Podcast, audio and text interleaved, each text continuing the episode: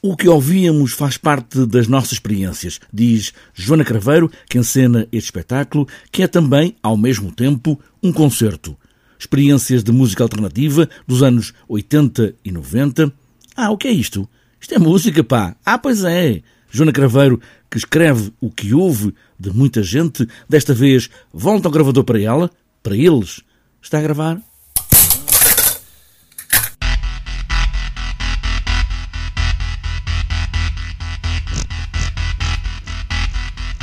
Quem é que se pode contar com a música que se ouve? Quase como se fosse diz-me o que ouves e dir-te-ei quem és. Sim, esta, esta ideia já tem, já tem alguns anos uh, e, era, e era realmente. Uh, o, o ponto de partida era mergulhar em memórias do consumo da música, nomeadamente alternativa, no caso, nós, nós vamos ali numa geração, na nossa companhia, abarcamos desde um bocadinho antes de 74 até já aos anos 2000, mas pronto, estávamos mais focados nos anos 80 e início dos anos 90, era a maior parte das pessoas que tinham memórias dessa altura, e como é que a música se ouvia, como é, como é que se consumia, como é que isso era parte da nossa identidade, uh, o esforço que fazíamos para conseguir ouvir a música que queríamos. Pronto, o espetáculo é sobre tudo isso. Porque é um concerto, o Teatro do Vestido convidou uma banda e mais dois músicos. É para fazer lembrar esses anos 80 e 90, dançar a música, fazê-la entrar assim no corpo e na memória destas personagens reais. Sim, são personagens reais. Somos nós. Esse é o ponto de partida, sempre aqui do Teatro do Vestido. Somos nós.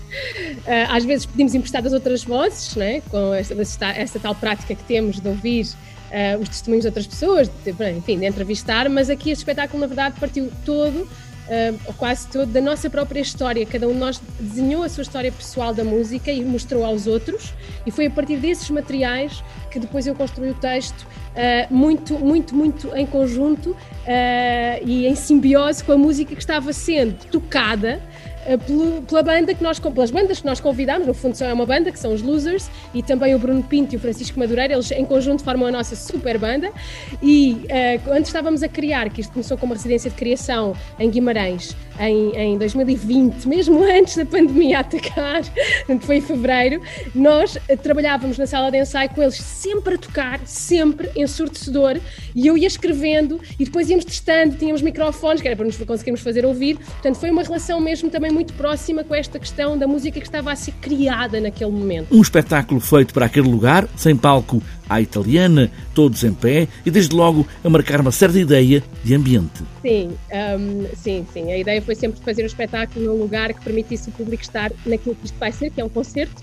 É bom que as pessoas percebam, vão assistir também a um concerto. Uh, e, e, claro que pronto, a pandemia trocou muitas voltas uh, no sentido de eu, que eu gostava que as pessoas estivessem de pé e no meio a dançar connosco, isso não é possível, mas é possível uma coisa muito perto. Cassetes, música a sair de altifalantes, talvez roufanha, vinis a preço que ninguém chegava, a juntar trocos para os levar nos intervalos. O que ouvimos? Quem é?